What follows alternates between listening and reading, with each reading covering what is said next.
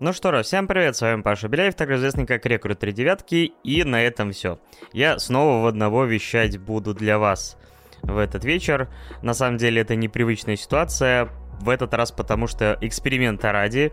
Я не только записываю подкаст в одного, но и веду в одного стрим.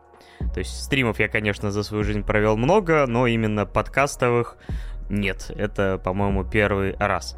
Э, так как я сегодня один. Э, причина этому то, что я снова буду рассказывать про сёнаны, которые я смотрю, One Piece и Наруто. Э, Миша в этом смысле все-таки не может меня в полной мере поддержать. One Piece он не стал смотреть. Наруто, он говорит, не очень хорошо помнит, хотя я все еще рассчитываю, что какое-нибудь финальное мнение Наруто мы выскажем вдвоем. Также у меня скопилась куча всяких фильмов, сериалов, которые я э, смотрю постоянно, и мне хочется про них рассказать я уже прекрасно понимаю, что на следующий промежуточный выпуск тоже будет много чего рассказать. А, поэтому я решил, опять же, воспользоваться возможностью и провести вот этот вот сольный выпуск. И я это решил сделать в виде стрима по одной простой причине, потому что сегодня, 17 мая, я считаю днем рождения а, канала на Твиче, на котором проводятся наши а, постоянные стримы с Мишей. Поэтому я решил, опять же, вот в виде исключения провести запись э, именно в формате онлайн, а не в одного, как я это обычно делаю. Так что привет, зрители, которые решили заглянуть. Но сразу забегая вперед, скажу, что если вы боитесь, что не будет Наруто сегодня, нет, мы будем также его смотреть. Э, я думаю, что за часик или там часик с небольшим я управлюсь, и мы как раз после небольшого перерыва продолжим его смотреть, потому что мы уже вышли на финишную прямую так что надо уже его досматривать, и как раз в ближайшие промежуточные выпуски, скорее всего, в ближайшие 2-3, я буду, наверное, включать блок с Наруто, чтобы, собственно говоря, рассказать о всех арках, которые остались в этом сериале.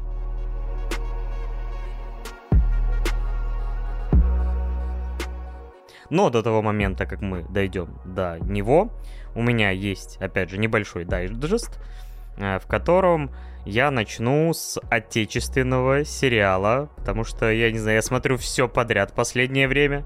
И этот отечественный сериал называется «Триггер», э, который идет на Кинопоиске, также на Первом канале вроде как, но я смотрел именно на КП.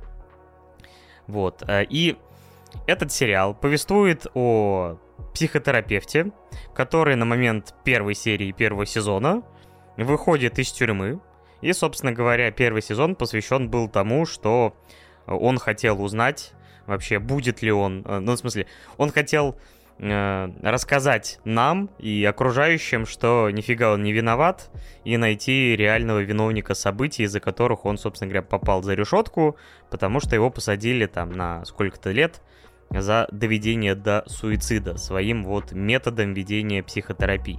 И, собственно говоря, этот метод весьма отличается от типичной психотерапии тем, что он дает, ну, можно сказать, почти гарантию того, что за один-два там или несколько сеансов решит проблему клиента. Только делает он это довольно радикальными методами. И, собственно говоря, триггер — это то, что описывает этот метод, потому что он ищет какие-то слабые точки, какие-то вот э, элементы воздействия, как человека вывести из равновесия, и после этого, собственно говоря, ну, в идеале вывести его в более хорошее психологическое состояние, но всегда есть риск э, того, что он, собственно говоря, ну, немножко еще больше слетит с катушек. Но все-таки сериал такой скорее более фантастический, потому что я не уверен, что такой метод психотерапии существует в реальности. Ну и наш главный герой, максимально приближен к таким архетипам, как э, Шерлок Холмс в исполнении Бенедикта Камбербэтча, или же Доктора Хауса, то есть такой дерзкий, нахальный, ведущий себя довольно-таки провокативно, то есть и на первый взгляд довольно отталкивающая личность, но при этом э, серию за серией он все-таки добивается своего, то есть поначалу он буквально, не знаю, там под кожу лезет новому клиенту, но в конечном итоге э, наступает такой э, момент прозрения, и человек вот понимает э, там свою какую-то, э, свой травматический опыт, э, переживает его вновь, и после этого ему там становится лучше. Само собой, вот я, конечно, не углублялся в психотерапию, мне было бы очень интересно послушать в этом смысле Мишу, который у нас все-таки дипломированный специалист, хоть и не практикующий, но я думаю, что все-таки это все такая немножко сказка, и люди иногда пишут, я читал в рецензиях, что типа это все вранье, так не бывает, но, блин, в детективах тоже люди не так работают во всяких триллерах, расследуя убийства, и врачи не так работают, как это в кино показывает, и физика в кино по-другому работает, так что, в принципе, такое художественное допущение имеет право на существование, хотя вот боюсь людей, которые поверят в это и пойдут каким-нибудь специалистам, в кавычках, которые им будут э, э, э этот же метод пытаться втюхать. Что-то я сомневаюсь, что будет у них результат. Но и сериал все-таки в итоге мне понравился. Я посмотрел целых два сезона. Второй сезон как раз закончился совсем недавно на днях. И хоть за основной сюжетной интригой, которая там в каждом сезоне есть, в первом, как я сказал, наш главный герой пытается докопаться до истины и, ну, собственно говоря, обелить свою честь как врача и как человека незаконно осужденного.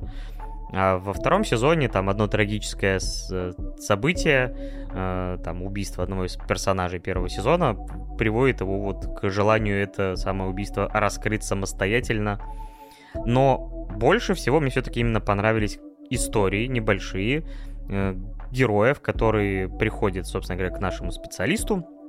И, скажем так, они помогают раскрыть весь спектр психологических проблем, которые все-таки у людей современных присутствуют. Это и какие-то травмани- травматические моменты из детства, связанные с родителями, связанные с окружением, э, которые так или иначе формируют личность. Это какие-то новоприобретенные фобии, э, какие-то комплексы. То есть зритель все-таки так или иначе может примерить вот опять же эти моменты на себя и понять, что, блин, а у меня, возможно, проблема. И, и также это работает на эмпатию, то есть человек, видя опыт э, других людей э, и понимая, почему вот один человек ведет себя так, другой так, один зациклен там на, не знаю, там, на шопинге, другой там, не знаю, слова не может лишнего сказать, что все это так или иначе очень часто формируется из опыта человека, во многом именно там из детства, из юности и всяких травматических событий с этим связанных.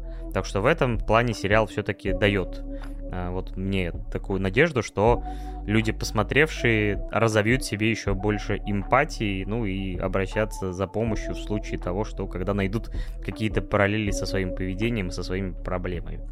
Но не будут надеяться, что все это будет решаться по щелчку пальца, как здесь. В общем, сериал неплохой. Я его все-таки советую обратить на него внимание, тем более он, опять же, есть на кинопоиске в доступе. А, и ставлю ему 8 даже баллов, то есть все-таки он и хорошо снят. Хотя единственное, что меня, конечно, все время забавило, это то, как там показана Москва. То есть даже для того уровня жизни, как, ну, вообще существует столица, там все буквально красивое. Там матери-одиночки там живут в, в замечательных квартирах с евроремонтом. У всех есть возможность заплатить этому врачу там по 15 тысяч, по-моему, за прием. То есть все электрички прям идеальные. Ну, сказочная, сказочная реальность. Ну, ладно, сериал очень часто делают такую немножко вымышленную. Тем меньше веры в реалистичность такого метода.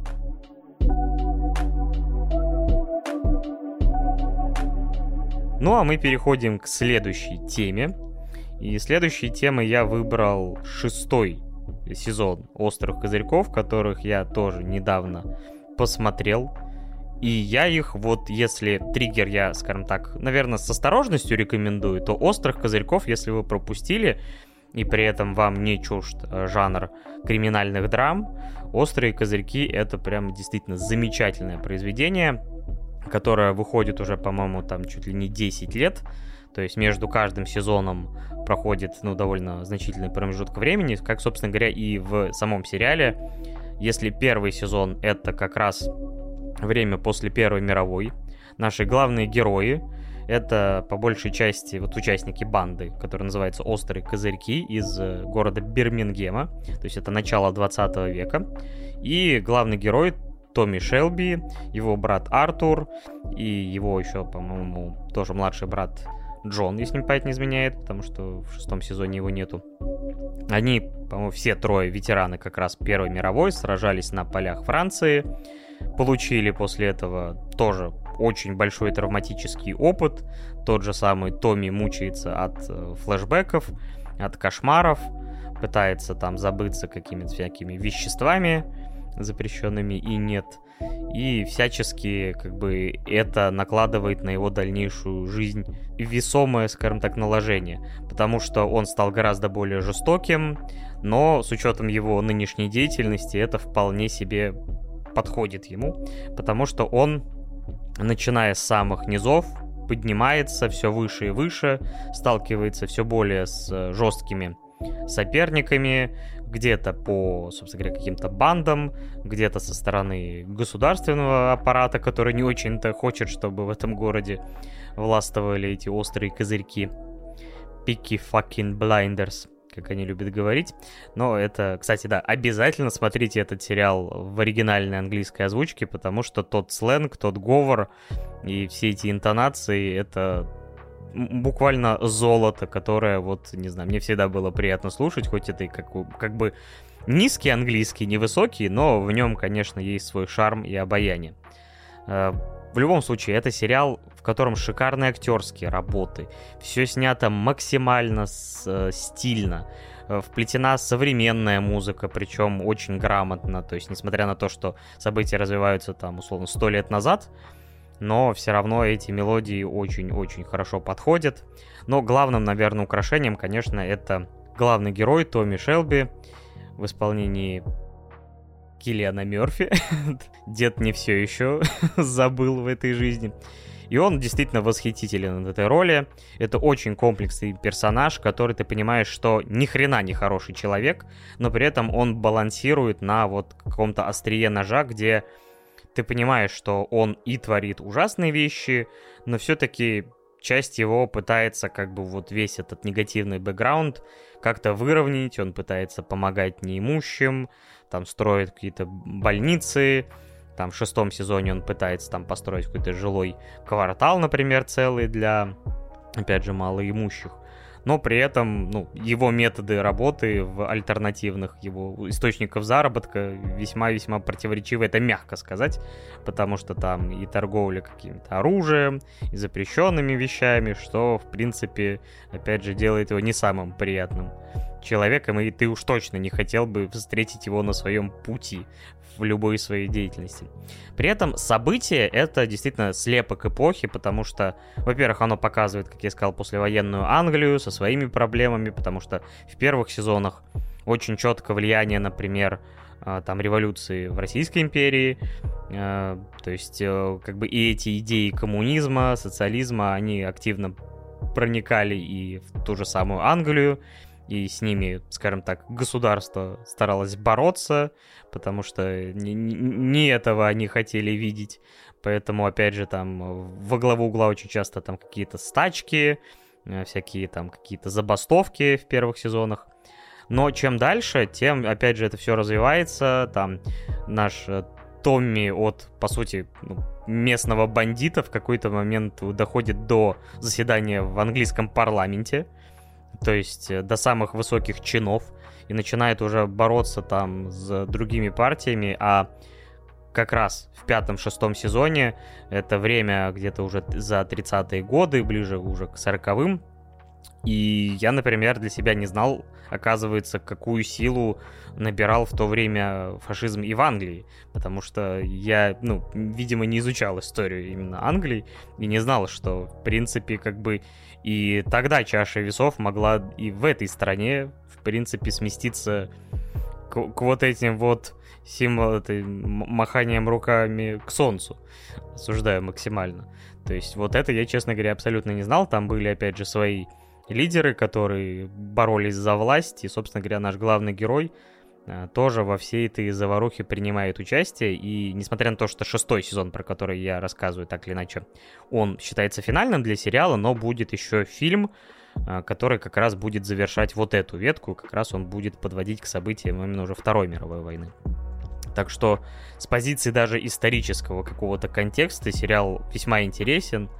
Так что если вы, опять же, любите какие-то криминальные драмы, там, классические, типа, там, опять же, который снимал Мартин Скорсезе, или, например, любите там сериалы уже более поздние, э, типа клана Сопрано, Подпольная империя. Вот Подпольная империя и Острые козырьки мне вообще кажется такие братья, ну не близнецы, если, но так или иначе очень хорошие, очень похожие, опять же, повествуют о, опять же, примерно одном и том же временном промежутке и даже в какой-то структуре весьма близки. Но мне кажется, что острых козырьков надо оценить. Они, конечно, на стороне достаточно популярны и без меня, и все про них хорошо все знают, но, блин, я каждый раз, когда смотрю новый сезон, правда, я начал буквально по то ли с четвертого, то ли с пятого, и пятый как раз закончился на довольно жестком клиффхенкере, и мне ожидание нового сезона далось нелегко, но вот он наконец-то полностью вышел, благо там всего 6 эпизодов. Я остался полностью доволен, рекомендую всем, кто не ознакомился с острыми козырьками до этого момента с ними познакомиться. Отличный, стильный, классный сериал, 9 из 10, а то даже можно было бы и повыше оценить. Идем дальше. Дальше у меня на очереди уже начинается блок анимешек, но до наших сёнонов будет э, небольшая полнометражка, которую я как раз сегодня досмотрел. Называется она «Шепот сердца», которую мне презентовали как, э, скажем так, ленту э, Хаяо Миядзаки.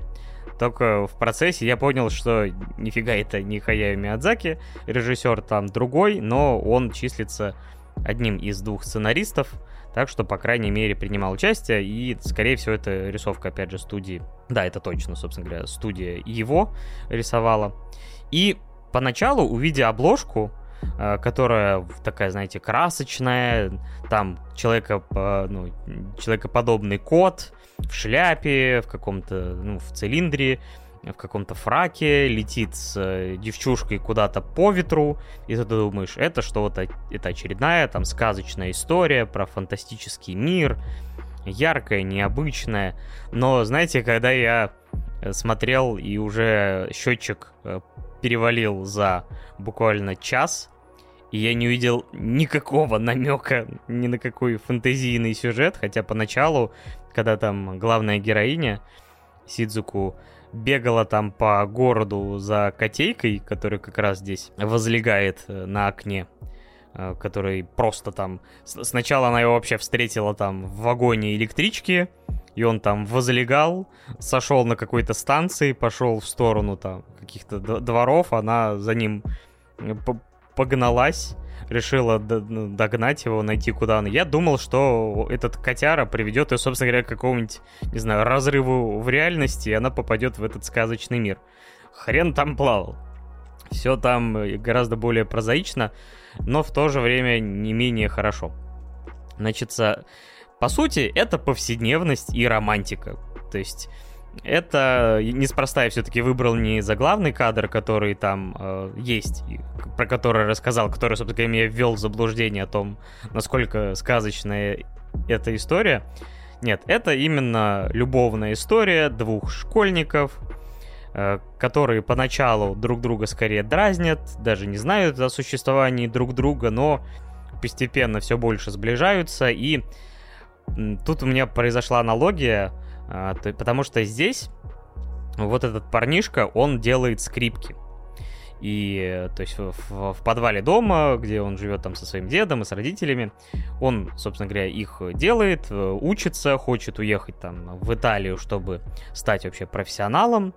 И наша главная героиня, там, увидя, как он, собственно говоря, их делает, и играет, потому что тут есть вот, наверное, чудесный вообще момент, в который у меня, не знаю, сердце буквально растаяло, где э, он просит ее, то есть, типа, я сыграю на скрипке, если ты споешь.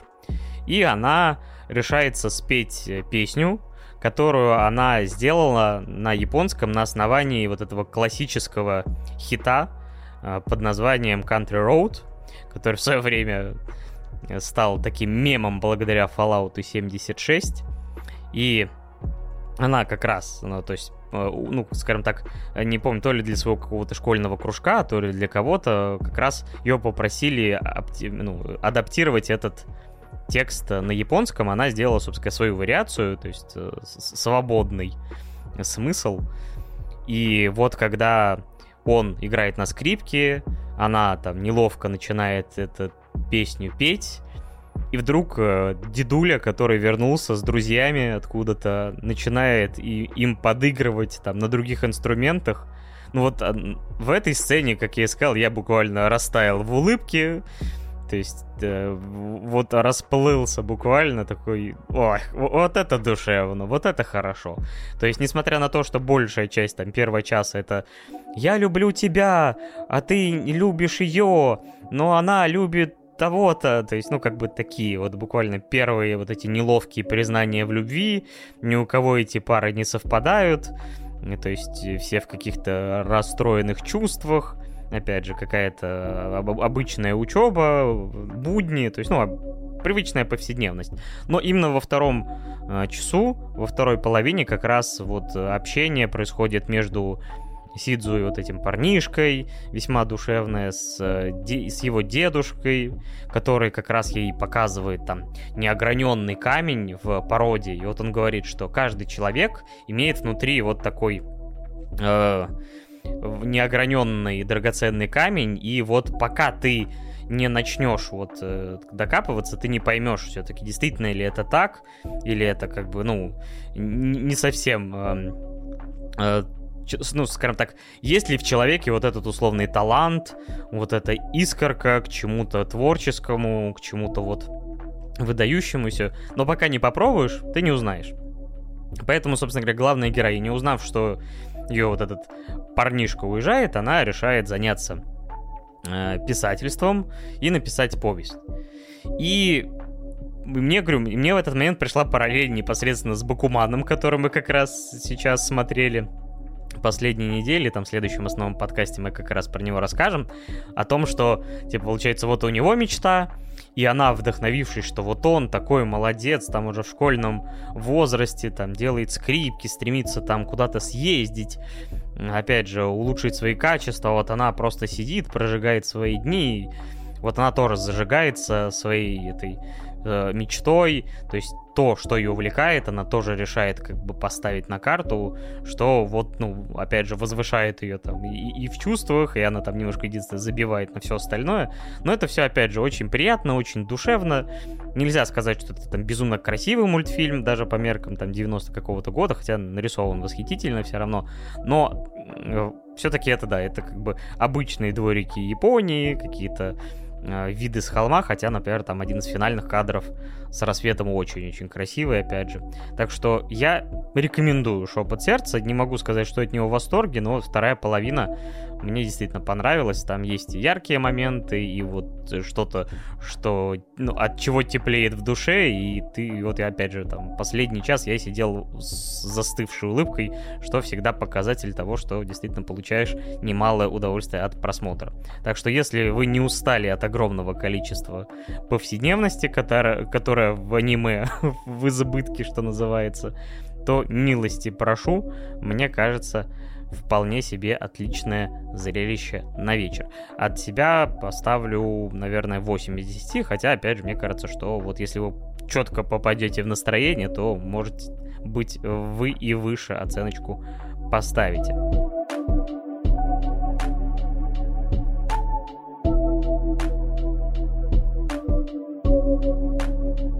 Ну а мы переходим к следующей теме и время наших любимых сёнонов.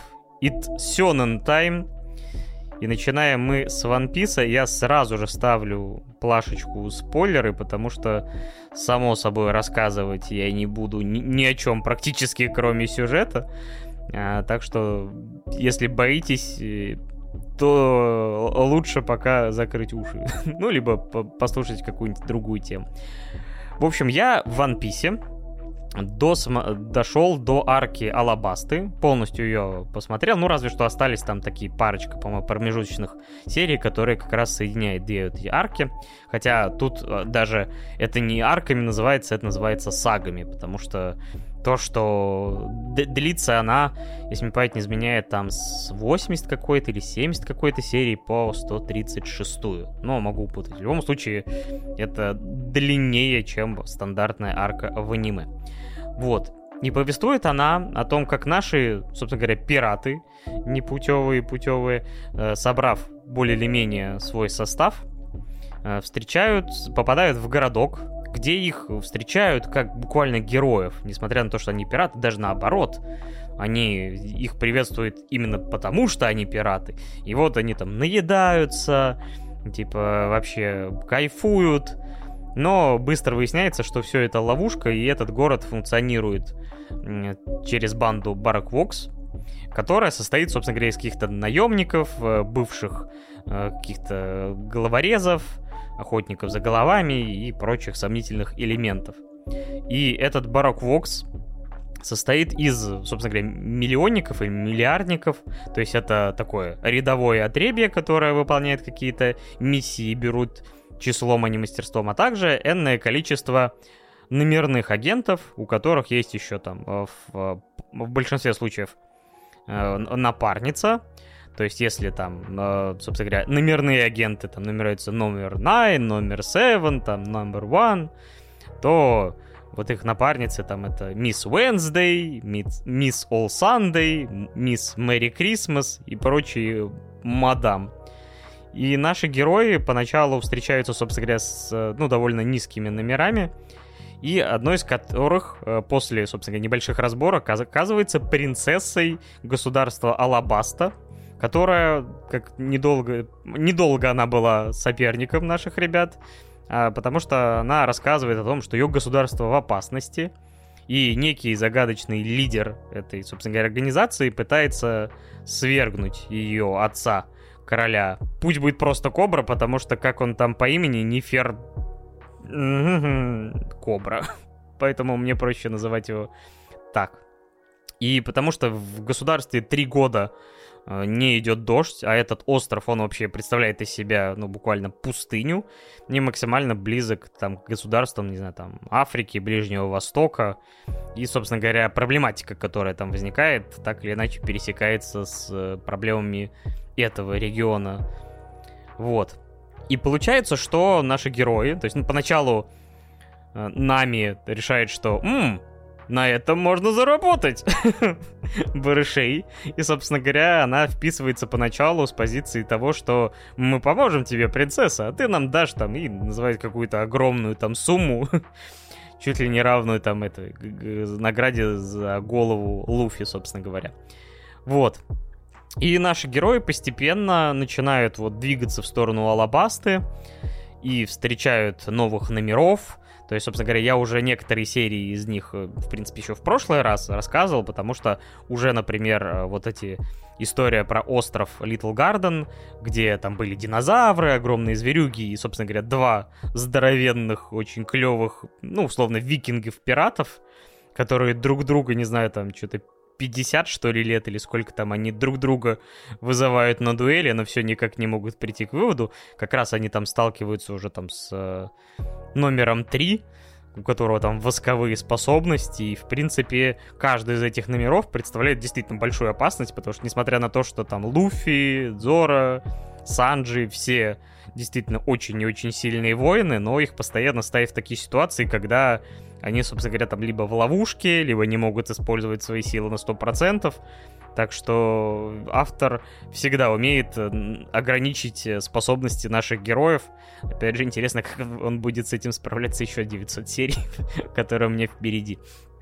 Да, они даже 100 лет сражались. Вот, и постепенно, э, встречая все новых и новых соперников, они продвигаются к острову, и когда наконец-то до него добираются, то, не знаю, там, Луфи вообще встречает своего брата, который оказывается тем еще огненным парнем и вообще не очень похож на него. И до, до этого вообще я не знал, что у него есть брат, и намека вроде даже на это особо не было. И я так понимаю, что, как мне тоже написали, когда я говорил о том, что флешбэк Луфи в начале там типа вот он встретил того пирата, он его спас, и Луфи загорелся желанием стать там типа королем пиратов.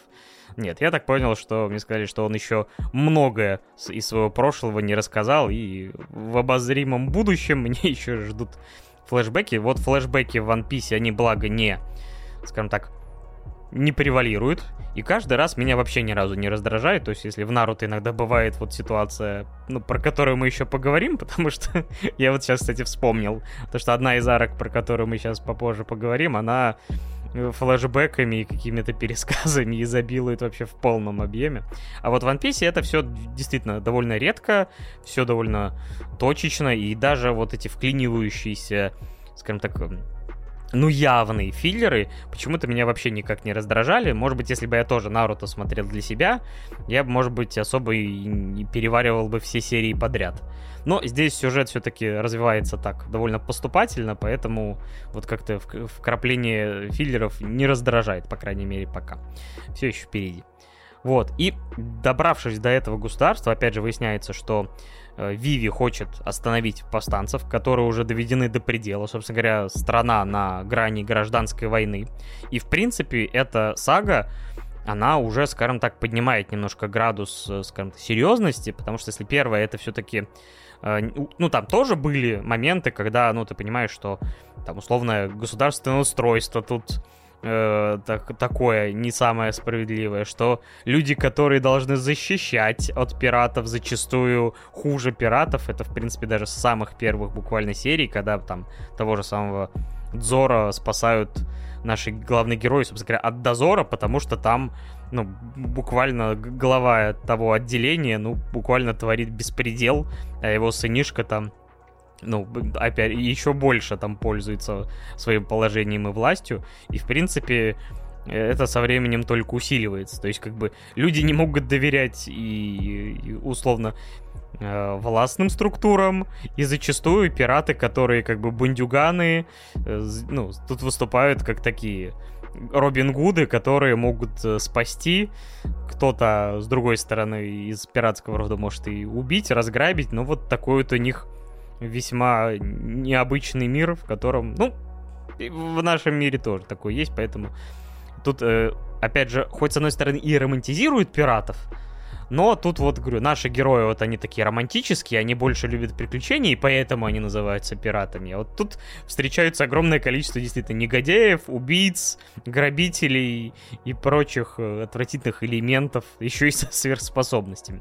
Но возвращаясь к Алабасте, и вот э, единственное, что мне, наверное, вот в этой арке немножко так, э, ну не то чтобы не понравилось, но вот эти приключения в песках, мне показалось, что они достаточно затянуты были, потому что там не очень много какой-то сюжетной информации, и там есть, опять же, какие-то вот, э, ну, явно вставленные элементы, чтобы растянуть, чтобы оттянуть тот момент, когда начнется основная движуха, когда они доберутся, наконец-то, до лагеря повстанцев, до логова этого крокодайла. И, собственно говоря, здешний злодей, давайте про него немножко поговорим, он э, человек, действующий из тени, формально, вообще-то здесь считается так называемым корсаром, который вот по здешней организации, это такой бывший пират, который работает на государство, на мировое правительство, и, в принципе, ловит других пиратов и, в общем-то, выступает как, ну, по сути, положительный. Но Крокодайл таким положением вещей не довольствуется,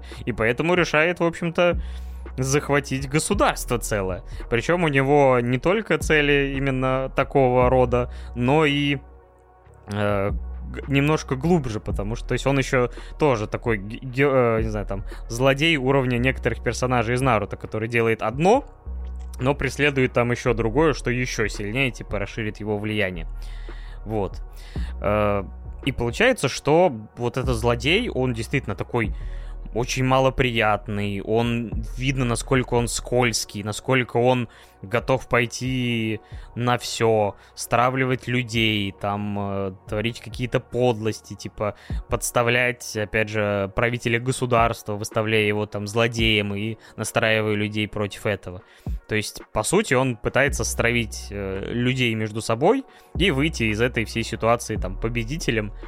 И как бы его способность, вот эта песочная, это, конечно, максимально неприятная для нашей компании, для того же Луфи, который в первых встречах, собственно, с Крокодайлом, ну, вообще отхватывает неплохих люлей.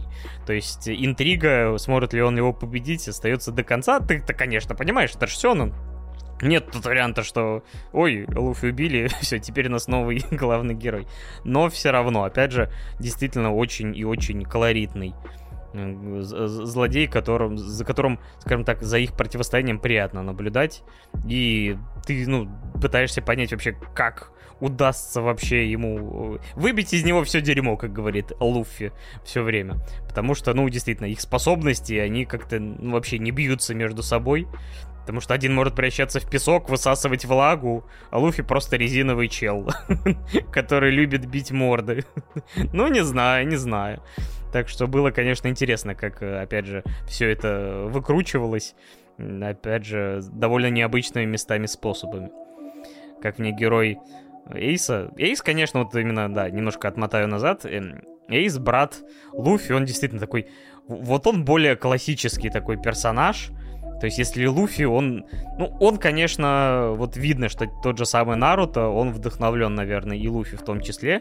То есть, такой простак, который вот любит покушать от души, то есть, не знаю, там даже при смерти будет мясо, мясо давай, типа, а, то Эйс все-таки более какой-то прошаренный, типа, видно, что у него как-то и опыта побольше, то есть он Э, преследует какие-то свои цели, потому что он работает на там тоже какого-то пирата Белоуса, преследует там черного пирата Черная Борода, который, собственно говоря, там напал до этого как раз на государство Драмс, где они нашего оленька подобрали.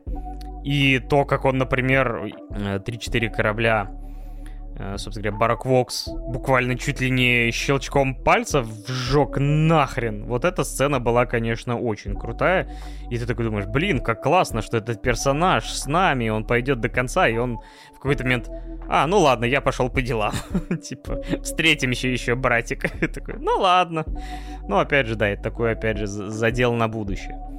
Но самое интересное, это, конечно, была уже непосредственно разборка в столице, потому что главная цель наших героев была добраться там до нее, остановить, собственно говоря, наступающую армию повстанцев, которая там насчитывала что-то миллион человек. Это ужас, не знаю, откуда у них столько, не знаю, коней и всего прочего, там, и верблюдов, на которых они скакали эпично. Вот.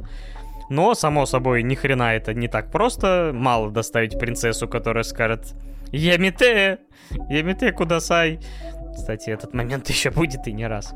Вот. И ты понимаешь, опять же, что насколько вот этот план крокодайла, он продуманный, потому что, то есть, стоит, вот, кажется, появиться какой-то вот надежде, что все, все кровопролитие, типа, закончено, как, э, типа, это, э, ну, типа, все, все сойдутся, обнимутся, как у крокодайла срабатывает там план С, Д, и все начинается заново, там из толпы э, Королевской гвардии появляется чувак с огромными наколками Барак Вокс, вообще ни разу незаметными, и там стреляет, допустим, в лидера там повстанцев.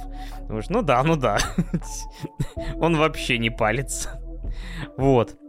И конечно, самое интересное было это вот противостояние, именно дуэли между нашими героями и вот этими гл- главными э, представителями Барак Вокс. То есть, например, особенно мне запомнились э, драки нашей Нами, которая ни хрена не сверхчеловек, но которая достала от нашего любимого механика в специальную палку, которая должна была ему ей помочь, собственно говоря, в битве, но каждый раз выдавала какой-то абсолютно идиотский результат, потому что она не дочитывала инструкцию, потому что она в это время пыталась не сдохнуть. Э, опять же, ее соперница вообще мне напомнила какую-то терминаторшу, э, потому что она, ну, превращает свои любые части тела там в пики точеные, которые, ну, собственно говоря, как в, не знаю, там, во втором терминаторе, третьем, буквально все что угодно могут э, пробить Поэтому, конечно, с... ей повезло, что в ней дырок не наделали. И при этом ее напарник номер один, который схлестнулся с Зора, он состоит полностью из стальных клинков. То есть он любую свою часть тела может превратить, опять же, в такой же элемент, режущий. Так что вот мне кажется, что и парочка у них, конечно, не хватало только музыки из Терминатора. И, конечно, очень забавный был этот флешбэк. Годзоро, типа, он такой, я еще не умею резать сталь, но я научусь с тобой, теперь я стану. И вот его, типа, воспоминание, какой учитель рассказывал. Типа, мастер меча может вообще не резать, а может резать сталь. И ты, что? Но Дзора, благо, в процессе боя разбирается, что именно имел в виду учитель. Поэтому, отделавшись, как обычно, энным количеством травм, снова как бы выходит победителем. Но драка вот этих двоих очень-очень клевая. Конечно, была там и абсолютно странная драка между э, чуваком, э, мистером Ту, Абоном, который балерина. и который меняет лица, и поэтому э, они оба дерутся ногами, и у них такая ничья-ничья, а потом он меняет лицо на Нами, и Санджи такой, о, Нами-чан! и просто отхватывает так раз за разом. Думаешь, блин, Санджи, как его там называют, э, мартовский кок? Ну, он просто работает коком. Хотя и другое значение кока то тоже ему максимально подходит. Так что Опять же, когда дело дошло до разборок в столице, это действительно было насыщено действом, круто поставлено, и потом, опять же, уже там и начинаются, то есть на площади, полки темно в конце строки, нет, на площади там месяца все, э, там повстанцы с королевской гвардии, там, не знаю, король в плену, потому что его там вообще до этого там похитили, и этот мистер Бон, который меняет лица, там его еще сильнее подставил, собственно, что и спровоцировало финальную часть восстания. То есть, и опять же, когда уже доходит до финальных разборок Луфи и Крокодайла, то это видно, что это опять битва насмерть, что там типа и кровь течет по рукам и становится той жидкостью спасительной, которая помогает э, сдерживать сверхспособность крокодайла.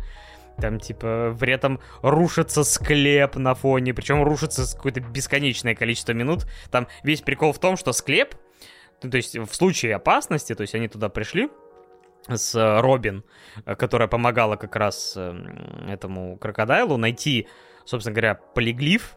Это такая, грубо говоря, древнее зашифрованное послание, которое должно э, направить крокодайла на оружие под названием Плутон, которое, я так понимаю, там, типа, мега-мега крутое, которое позволило бы ему, там, не знаю, условно, всему миру угрожать и на этом навариваться, и там иметь огромное количество власти и внимания. И получается, что в какой-то момент э, наш король такой, типа, ну все, я вас сейчас заживо похороню, включает систему условного, типа, по, того, чтобы склеп сложился.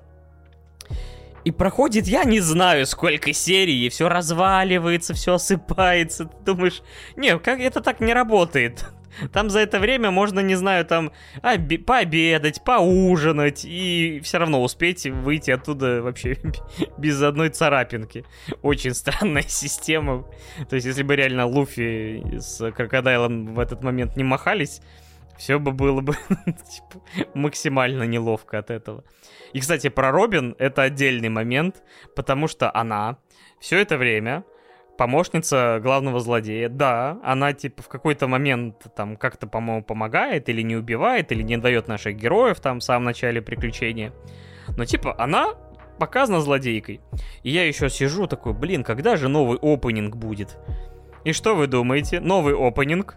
И новый опенинг мне спойлерит то, что Робин теперь в нашей команде. А ты думаешь, а так это ж по сюжету еще не было. Я, конечно, догадываюсь, что, скорее всего, она добрая. Вы можете подождать. Потому что она еще серии через 20 или 30 стала, ну, типа, нашей напарницей. То есть ваши эти спойлеры в э, этой в, в опенингах э, Наруто это вообще детский лепет. Они, по крайней мере, совпадают с событиями. ну, то есть... А чтобы опенинг будущие события спойлерил, это забавно. Ну, опять же, это не, небольшой секрет, но, но все равно. В общем, Арка действительно насыщена событиями. Мне интересно, куда это дальше пойдет. Она, опять же, уже гораздо более серьезная, потому что тут, опять же, можно провести огромная параллель, ну, огромное количество параллелей с какими-то геополитическими событиями на Ближнем Востоке, например. То есть, опять же, дети просто будут, условно, там, рассматривать эту как сказочную страну, типа, как, не знаю, как в Аладдине этот Аграба. А кто-то будет это рассматривать вот с параллели с какими-то, опять же, реальными событиями, не самыми приятными и добрыми. Так что автор уже начинает запариваться, углубляться. Опять же, что будет дальше, очень интересно. Так что в обозримом будущем я снова вернусь к One Piece и от всей души угорю по нему э, в следующей большой саге. Пока же, пока же я очень и очень доволен и мне нравится смотреть. Единственное, что из-за его огромного объема не всегда удается найти времечко.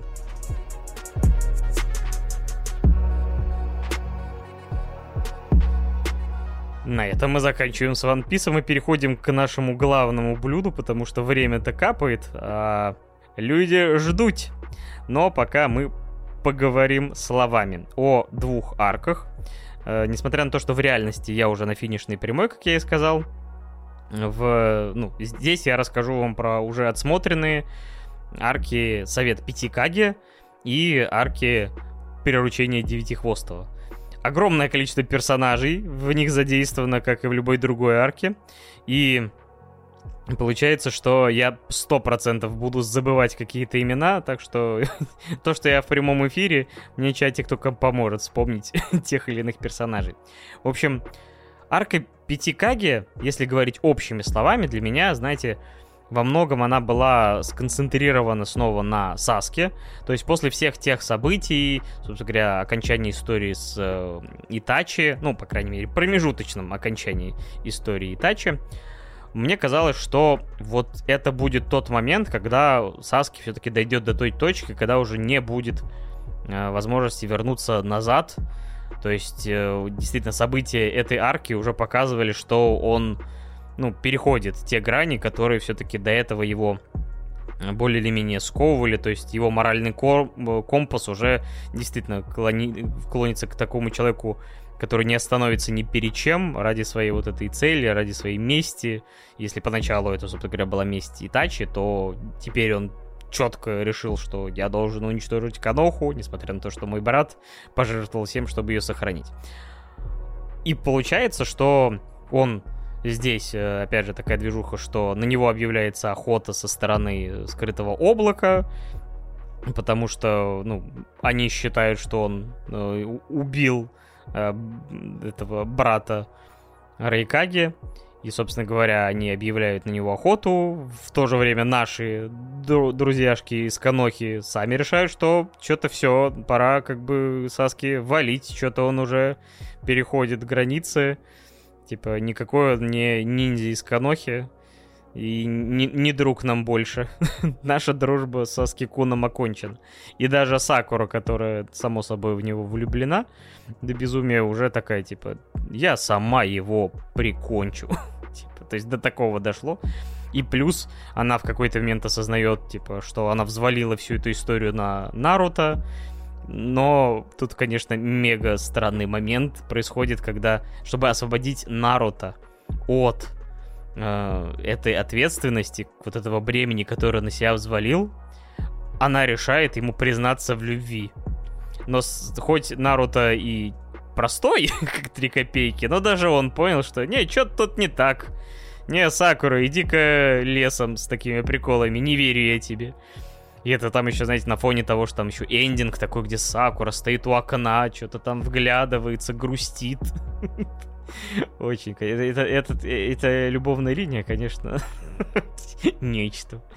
Вот, и, собственно говоря, переходя к основным событиям, то есть 5 э, Каги, понимая, что Акацки собирается всем сделать вызов и, собственно говоря, пойти на всех войной, они составляют совет, э, на который отправляется от Канохи Данза, мерзкий абсолютно типчик, который как прикрывается тем, что все готов ради Канохи, но при этом какими-то жуткими методами. Может, конечно, оно того стоит, и поэтому Каноха э, благодаря этому одна из лидирующих там деревень скрытых.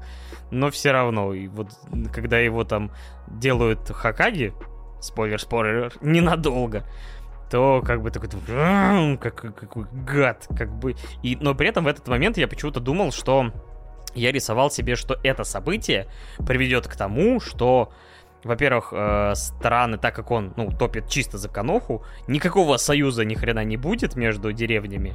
Они начнут сраться, какие-то деревни там, типа, перейдут на сторону Акацки, потому что думаешь, вообще-то на тот момент Акацки уже состоит, по-моему, что-то там из трех членов, что ли. То есть, как бы думаешь, ну, а что они собираются делать? Я, конечно, понимаю, что там они все сильные, крутые, но, типа, все шиноби мира против трех человек, ну, как бы, несоизмеримая история. Но в процессе как раз этой следующей арки становится понятно, что у них есть ресурсы, у них есть план, и они его придерживаются.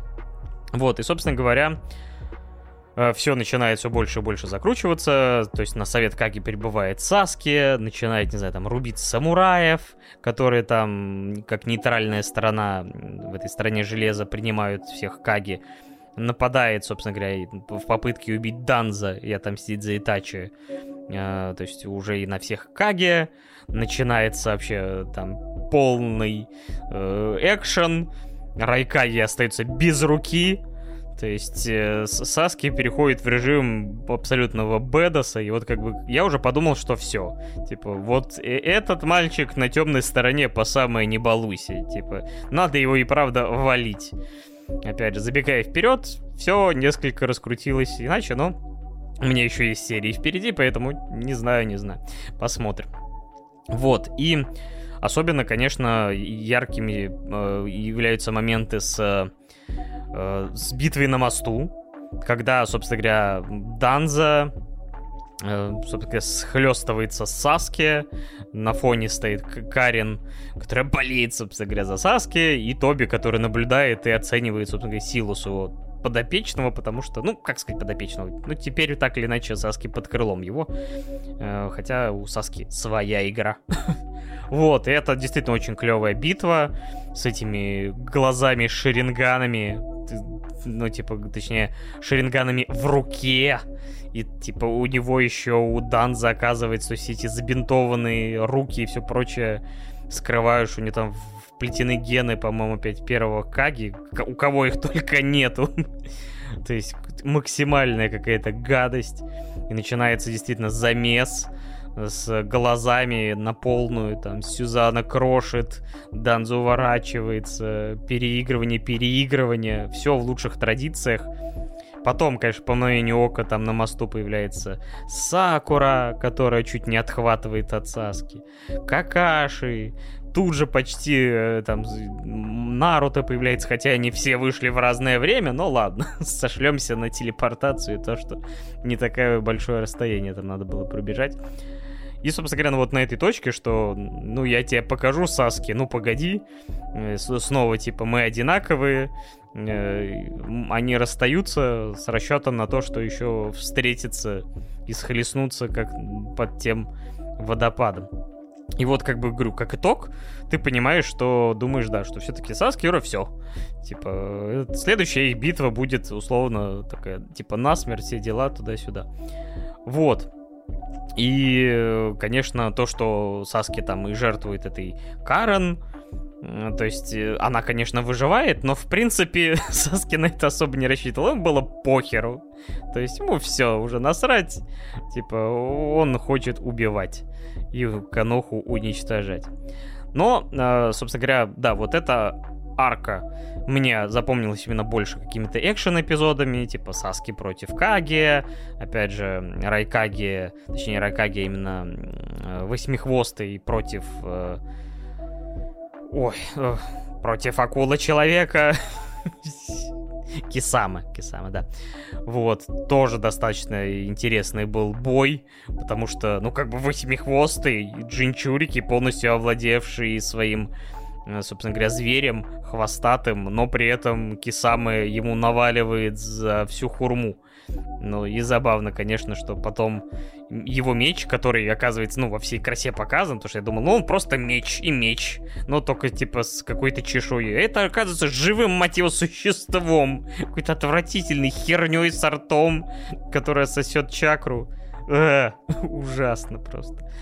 И она становится, типа, почти домашним животным восьмихвостого. Правда, в комплекте с э, спрятавшимся там Кисамы как раз. И вот как раз следующая арка о том, что, точнее, до этого Тоби объявляет, что, типа, свой план, говорит, ну все, вам трендец, я буду вашу луну глаз труба шатать, все будете в моем генджицу, так что можете либо сдаться, либо сопротивляться. Мне по барабану. Вот, и, собственно говоря, Каги после того, как э, Данза себя показывает не как самый лучший в мире Шиноби, они наконец все-таки объединяются и начинается, собственно говоря, подготовка к масштабному противостоянию с Акацки. И при этом, по-моему, в этот момент уже под конец, если память не изменяет, уже появляется Кабута снова, потому что этот персонаж, ну, буквально, типа, где-то там на там то появляется, то исчезает, и он уже там, типа, все больше и больше походит внешне на своего э, любимого учителя Рачимару. И он такой подгоняет Тоби подарочки. Целый ряд из э, гробиков с его бывшими коллегами по Акацке. И еще один гробик с сюрпризом. Я все, я почему-то поначалу думал, что в гробу этот, э, что, ну, так как э, Пейн и, ну, собственно говоря, Нагата, э, ну, умер с миром, отдал там свои силы, чтобы там воскресить людей в Канохе, и все это было, опять же, там по его собственному желанию. Я думал, опять же, что труп утерян, но, собственно говоря, Нагата со его сверхспособностями, с его с Ренеганом, ну, ценный ресурс. Я подумал, что как раз, типа, Тоби удивился, что и его э, смог добыть Кабута, но все оказалось несколько интереснее, но об этом в следующий раз. Э, пока же вот на данный момент это остается загадкой, и сейчас эта загадка все еще творит полный трендец в всех сериях, которые я как раз смотрю. Возвращаясь к основному сюжету, во-первых, я был безумно рад того, что после того, как этот, э, ну, собственно говоря, исполняющий обязанности Хакаги откинулся благодаря Саске, туда ему и дорога. Э, уже собирались назначить Какаши Хакаги, но лучшая э, девочка, бабушка, женщина этого аниме вышла из комы, просто умилительно на на накушалась еды и снова возглавила деревню за что и огромный респект, потому что куда же без Цунада в Наруто. Вот. И как бы она как раз отправляет нашего Наруто после того, как ему предсказывают, что он должен встретиться со Сминогом и типа встретиться, схлестнуться в борьбе с э, воином с очень сильными глазами. Он, конечно, думает, что это Саски, но таких ясноглазых у него в противниках вагона маленькая тележечка. Вот. И, собственно говоря, нужно спасти Восьмихвостого и Девятихвостого от участи быть поглощенными и войти в состав Девятихвостого, десяти точнее Хвостого, который был каким-то мифическим зверем, которого, собственно говоря, разделил мудрец э, шести путей в свое время, и, собственно говоря, все звери — это часть вот этого конструктора, абсолютной тоже мразотной гадости, которая способна вот своим глазом, собственно говоря, воплотить план по вечному генджицу, и чтобы всех людей в этом мире, собственно говоря, отправить в вечный сон, где все хорошо, нет войн, все замечательно, короче, полная иллюзия, и царствовать и властвовать там, собственно говоря, должен Тони. Тоби! Господи, какой... То есть каждый раз, когда я рассказываю вам о... о Наруто, я умудряюсь то, то учиха... Э, это, как его там... Э, то есть сначала вместо чакры у меня была аура, потом появился у, у, Учиха Саски, не, не Учиха, это Саски, господи, как, как этот мем-то был, Итачи Мадара, да, теперь оказывается Тоби это Тони. Ой, каждый божий раз, простите деда. Вот. Значит, и после вот этого, то бишь, наши хвостатые оставшиеся должны отправиться на остров, э, ну, собственно говоря, чтобы спрятаться и не участвовать во всей этой движухе. А, при этом получается, что Наруто хочет, э, то есть ему предоставляют возможность завладеть чакрой Девятихвостого, ему дают ключ от клетки. И, блин, это, наверное, в процессе приручения Девятихвостого, конечно, происходит очень душевный момент. Во-первых, сначала он должен сразиться с собой у водопада истины. И сначала он не может победить себя, потому что, ну, это он с такими же техниками. И в итоге он применяет Наруто-терапию на себе. То есть вот какой уровень у Наруто. Он может сам себя излечить психологически. Вот это, мать его, уровень. То есть и они там обнимаются, и этот внутренний я, который является любимцем Девятихвостого, исчезает. Э, Наруто может пойти, собственно говоря, на прямой контакт и конфронтацию с Девятихвостом у себя в подсознании. Он открывает клетку, начинает меситься. И тут ему помогает его мама. И вот мы видим, э, то есть встречу Наруто и его мамы, которая вообще вот в этот момент, когда вот нас познакомили с, с ней поближе, и вот как она общалась со своим сынулей, тут, тут, честно скажу, трон лучшей девочки немножко зашатался. То есть вот э, она настолько милая, эта Кушина, я не могу. То есть вот, ну и когда вот эти все трогательные моменты с э, с Наруто, которого она видит, ну, по сути, впервые в жизни в взрослом уже виде, ну, и там, условно, дольше тех мгновений, которые она как раз провела над его, там, условно, ритуальным возлежанием, когда запечатывали Девятихвостого.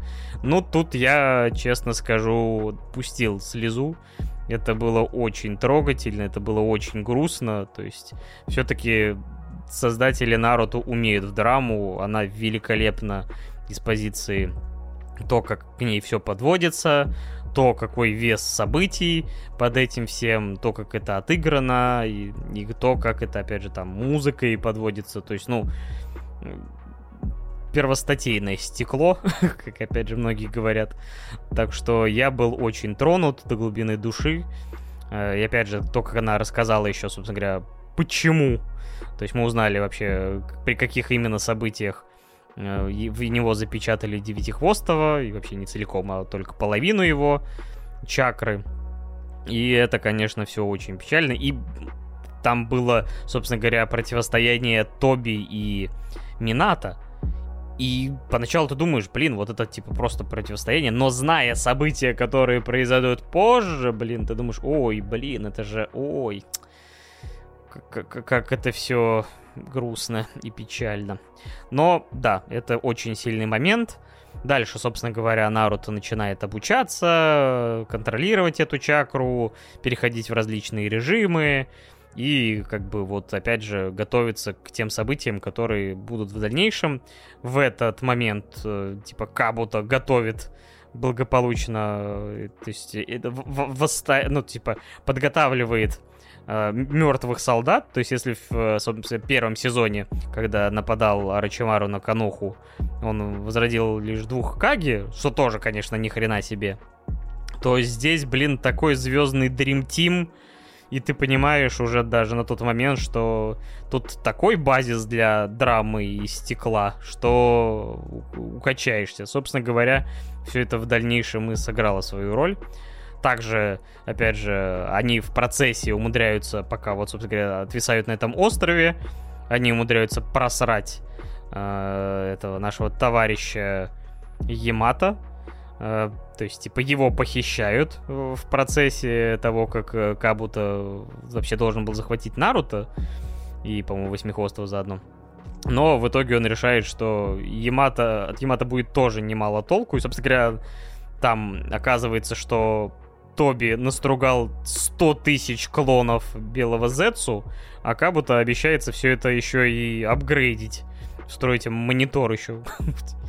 За счет, собственно, генов Ямата, который связан с этим э, первым Хакаги своими способностями. То есть и тут ты понимаешь, что, собственно говоря, ни хрена это не три акадские волнотрупов, а действительно полноценная армия, которая сейчас пойдет всех крушить, ломать. Поэтому уже становится как-то не по себе от всего. Тем более, что, опять же, мертвецы эти толком неубиваемые. Технику эту как развеять хрен его знает. Поэтому все это вот на тот момент диспозиция не очень хорошая. Но, конечно, еще вот последнее, что хочу сказать с этого острова. Я не знаю, я помню, себе чуть голову не пробил, конечно, когда они упускали Кисамы. То есть, типа, отряд элитных э, ниндзя. То есть, опять же, Ямата, там... Э, э, господи, я опять забыл учителя Рокали. Да, Майто Гай. Вот, и получается, ну, действительно такой хороший отряд, и просто Кисама просачивается, типа, там, с маленьким количеством чакры, но быстро набирает силу и благополучно отправляет, там, типа, э, письмо с информацией. То есть, сколько нужно джинчурики и элитных ниндзя, чтобы поймать одно, со... перехватить одно сообщение. Больше, чем у них было. Ну, опять же, да, это для сюжета. Ну и в итоге Кисама такой, типа, чтобы из него не вытащили информацию, просто берет и его сжирают, мать его, акулы. С живьем. То есть вот настолько он предан своему делу, хотя казалось бы, типа, что он, как и любой другой член Акацки, больше топит вообще за себя, нежели там за какую-то идею. Но нет, нет, Кисамы оказался предан всему этому.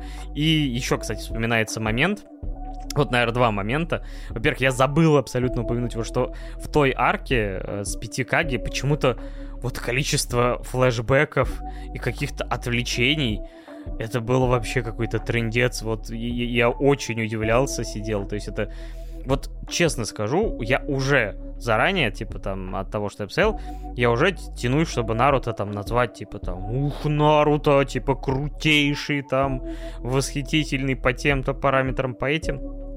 Но вот от его какого-то блистательного величия э, защищают его вот эти моменты, которые, ну вот, видимо, требовалось, чтобы там уложиться, чтобы не нагнать мангу, вот этих бесконечных флешбеков, половина из которых, ну, не несет достаточно информации. То есть, то есть э, самое классное, это когда, знаете, флешбэк отсылает в начало предыдущей серии. Ты думаешь, да я это видел, буквально, даже с учетом того, что эта серия выходила раз в неделю. Ну, ну то есть, вот в, какой, в той арке это вообще достигло какого-то немножко весомого количества, что вот даже мне, который достаточно терпим к этим флешбекам, уже стало как-то странновато.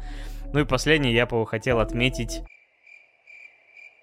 да нет, в принципе, плюс-минус все. Они действительно классные, они подводят к самым главным ключевым событиям. Э, они меня растрогали очень сильно вот с моментом с Кушино и, собственно, с флешбеком с батей и мамой. То есть это по-настоящему тронуло меня до глубины души. Так что, блин, действительно отличные арки. Конечно, предыдущие две э, с, собственно говоря, с Нагата, с вот этой битвой в Канохе э, и там с Жирай в, ну, собственно, в «Стороне дождя». Это, конечно, тоже мощнейшие моменты, очень крутые арки, которые, ну, одни из самых лучших, но вот не могу сказать, что там, условно, качество прям сильно просело, интересность э, просела, нет действительно очень и очень хорошо Наруто идет, и дальше не менее значимые события, точнее гораздо-гораздо более, но расскажу я об этом уже в следующий раз. Я, в принципе, чуть-чуть за час ушел, э, думал в часик уложусь, но нет. Но, в принципе, как обычно, о Наруто и Ван Писе можно поговорить достаточно долго. Серии отсмотрено много, событий дофига, они классные. Э, и я, опять же, буду потихоньку вам про них рассказывать в промежуточных выпусках. А сейчас спасибо, что послушали этот подкаст в записи или там на стриме. Огромное вам спасибо за поддержку прослушиваниями, комментариями, Э, если вы там делитесь э, ссылками на подкасты, рассказывайте друзьям о том, что такой э, подкаст, как 2D Деды, существует. Э, это очень-очень приятно. Так что огромная вам благодарность, низкий поклон. Я с вами на этом прощаюсь. 2D деды лучше, чем 3D. А с вами был Паша Беляев, также известный как Рекрут 3 девятки. Всего хорошего, пока-пока, услышимся.